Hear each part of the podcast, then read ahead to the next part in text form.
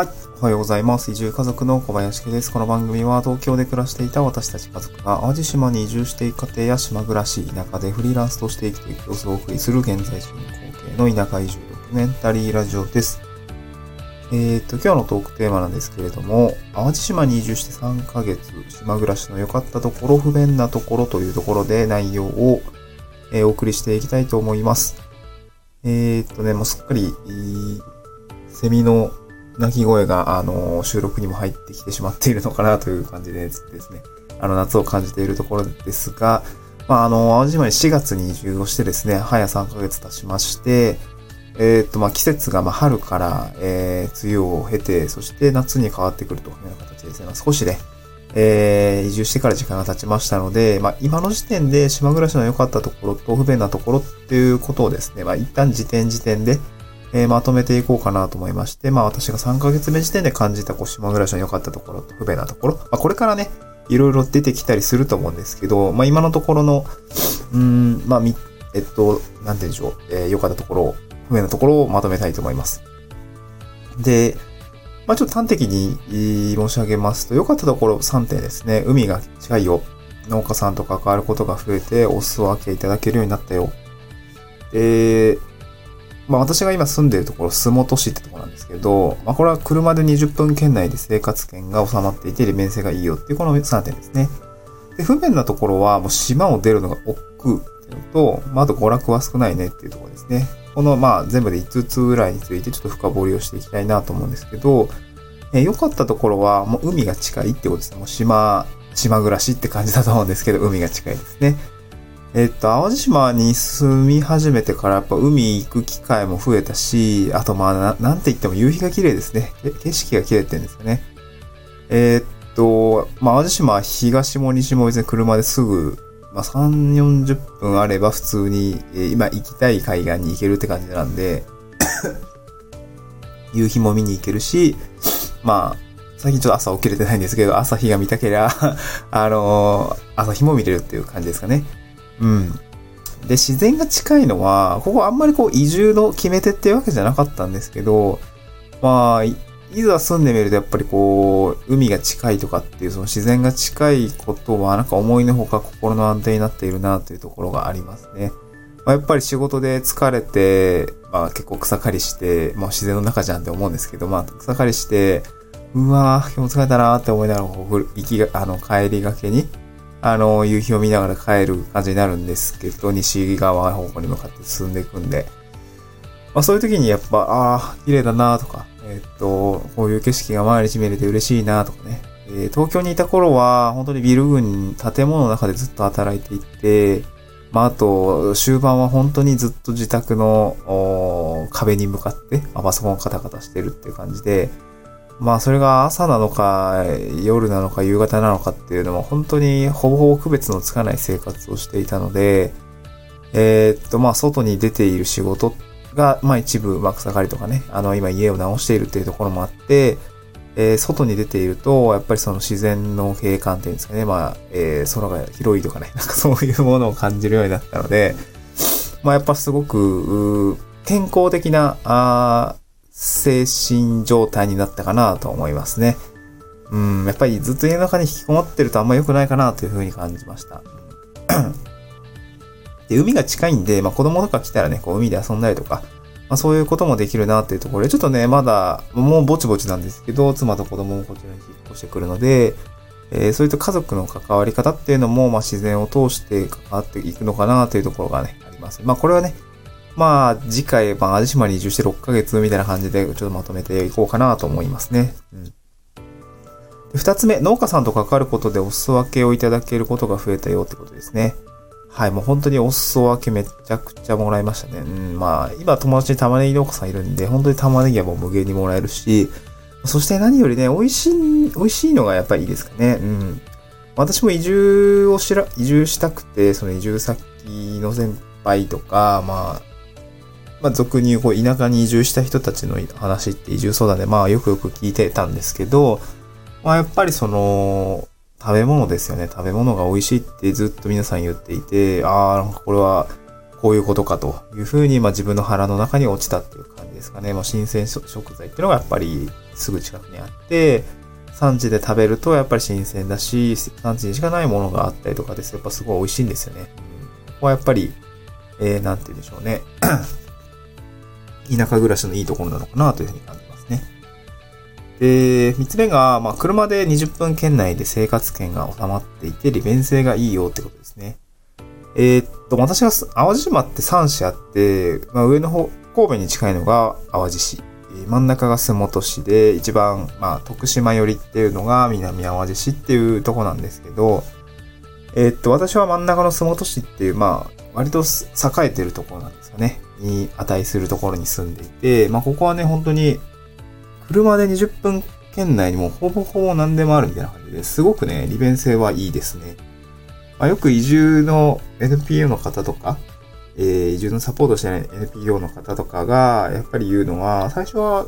なんか住みやすいとこがいいんじゃないですかみたいな 感じでやっぱおすすめしてる理由もわか、よくわかるなと思っていて、最初はね、南淡路市に興味持ってたんですよね。その、の田園風景っていうんですかね、まあ、畑とか、そういう風景がだだ広いところがね、すごく、私はすごい好きだったので、南淡路市いいなって思ってたんですけど、まあまあ、仕事の縁もあって、洲本市に引っ越してきて、まあ、やっぱ便利だなというふうに感じますね。うん。えっと、本当に中心市街地近いし、なんていうんだろう。まあ、何でもあるんですよね、本当に。本当に何でもある。うん。スーパーもあるし、まあ、えー、まあ、病院もあるし、うーん、まあ私、眼科とか、コンタクトあるんで眼科とかも行くんですけど、眼科もあるし、えーっと、あとなんだろうね、ホームセンターもあるし、まあホームセンターやっぱ必須なんで 田舎は。ホームセンターあるし、やっぱ20分圏内で、まあどこでもなんか揃うっていうのは、いいとこだなというふうに思いますね。うん。私前、青森に住んでたんですけど、青森の弘前っていう街もですね、これ結構、えっと、コンパクトシティみたいな感じな風に捉えていて、すごくね、コンパクトな街が素晴らしい、利便性がいいっていうところは、あの、もともとなんとなく、こう、肌感覚として持ってたんですけど、なんかそれに近いですね。青森の弘前市もですね、まあ、青森県内で、まあ、青森市、広さ、八戸より大きいのかな。えー、っと、三市、三大、えー、都市みたいな感じ、三大都市というか、まあ、大きい市の中でも、弘前市というところは2番目ぐらいに大きいんですけど、本当にね、すごいコンパクトで、えー、いい街だったんですよね。うん、まあ、当時車なかったんですけども、チャリで全部回れるみたいな、そんな距離感だったかなと思いますね。うん、まあ、当時若若かったのもあるんですけど。まあ、そういうね、あの、まあ、移住を考える上で、あの、生活圏が、まあ、コンパクトに収まっているっていうのはやっぱりいいかなと思います。車で1時間かけないとスーパーに行けないとかだとやっぱりしんどくなると思うんで、え、普通に10分、20分で行けば着くよっていうのが、やっぱ便利かなと思いますね。うん、で、えー、まあ、これは島暮らしというよりは住む場所選びなところかもしれないですけどね。で、島暮らしの不便なところっていうのは、まあ、2点あるんですけど、これやっぱり島を出るのが億劫ですね。億劫。うん。一応ね、あの、淡路島は普通に高速通ってるし、自家用車あれば普通にフェーっと行けるんですけど、まあ私はまあ、あの、まだ下に引きこもってですけどね。で、まあ、空港とかに向かうときにやっぱ公共交通使うんですけど、まあ高速バスでね、1時間あれば神戸までちょっと出れるんですね。三宮と、えー、っと、まあ淡路島をつなぐバスって結構頻繁に出てるんで、まあ別にね、行ける手段はあるんですね。まあ、ただ1時間かけて行くっていうのがね、やっぱり慣れるとね、億劫になる。最初はね、1時間か、みたいな。まあ普通に東京で暮らしてた時も、普通に自分家から新宿だったり渋谷出るのにやっぱ1時間ぐらいかかってたんで、郊外に住んで。まあまあ、それと変わらないよっていうところではあるんですけど、やっぱり慣れると億劫だなって感じですかね。毎回絶対いるんで、行き先に関わる絶対いるんで、まあちょっと、やっぱ不便って感じるときはやっぱ来るのかなというふうに思いますね。ただまあ、あの、電車みたいに満員電車とかじゃないんで、まあその、必ず座って、まあ寝てりゃつくっていう感じがあるんで、まあ、割かし、まあ、そこはいいところなのかなと思うんですけど、あと、まあ、ちょっと地味に困ってるのはね、高速バス乗り場までの島内の移動手段がね、ないんですよ。ちょっと今、自転車買おうかなと思ってるんですけど、うん、ちょっとそこがね、ちょっと地味に、えー、困ってるとこですね。うん、まあ、送ってもらえばいいんだけどね。うん。まあ、あと最後5つ目は娯楽は少ないよってことですね。まあ、私は別に今困ってないんですけど、なんか一般的に、こう、般的に考えたらやっぱり娯楽少ないだろうなと思ったんですよね。特に若い人向けとかそうですかね。まあ映画館とか美術館ってないし、うん。そこはね、やっぱり若い人は大変なんじゃないかなと思いますね。うん。一回ね、あの、フォークリフトの免許取りに行ってる時に、高卒で会社に入った1年目の子がいて、で、19って言ってたかな。まだ18だったかな。えっと、ちょ、ちょっと話してみたんですよね。で、話聞いたら、えー、どこで遊んでるの若い人はみたいな感じを聞いたらですね、いやっぱ遊ぶとこないじゃないですか。だから、まあ友達と家で集まってゲームしたりとか、あとバーベキューめっちゃしてますねって言ってて、あ、なるほどね、みたいな、田舎っぽいなと思って。バーベキューしてんのか、みたいな。ああ、でもそれはそれでいいよね、と思いながらね。まあでもやっぱり何回もやってると飽きると思うんで、やっぱ娯楽がないな、っていうところが、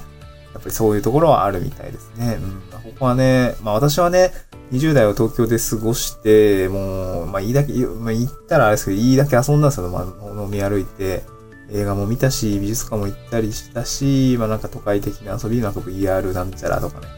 えー、っと、デジタルアートを見に行ったりとか、えー、まあ友達と一緒になんか、トランポリンパークとかに行って跳ねたりとかね、なんかもうすごいそう、そういうところがね、まあ東京のいいところは感じるなと思うんですけど、やっぱ島はね、やっぱそういうのはないんで、やっぱそこは娯楽がね、大変かなと思うんですね。まあ娯楽はね、まあ人によると思うんですよ。キャンプが好きだったらもうめっちゃいいし、サーフィン好きだったら絶対島暮らしの方がいいんですよ、やっぱり。うん、まあサーフィン誘われたんでね、なんかちょっとあんま海、うん、見るのは好きなんですけど、入るのちょっと苦手で、まあ、うん、ちょっとね、気が向いたらやってみようかなと思うんですけどね。うん、まあ、うん。ちょっとね、誘われてるんで、ま行ってみようかなと思いますけど。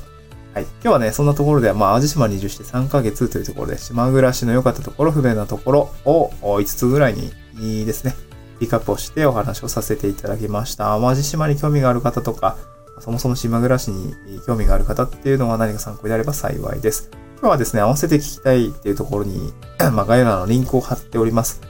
えー、今日の合わせて聞きたいはですね、まあ、地方移住で車で15分圏内に海と山がある暮らしをして変わったこと参戦ということですね。えー、こちら語っておりますので、まあ、こちらもね、まあ、似たような内容ですけれども、えー、どうな、どういうふうに暮らしが変わっていくのかっていうところをですね、まあ、東京と比較をして解説をしておりますので、えー、ぜひ聞いてみてください。また次回の収録でお会いしましょう。バイバイ。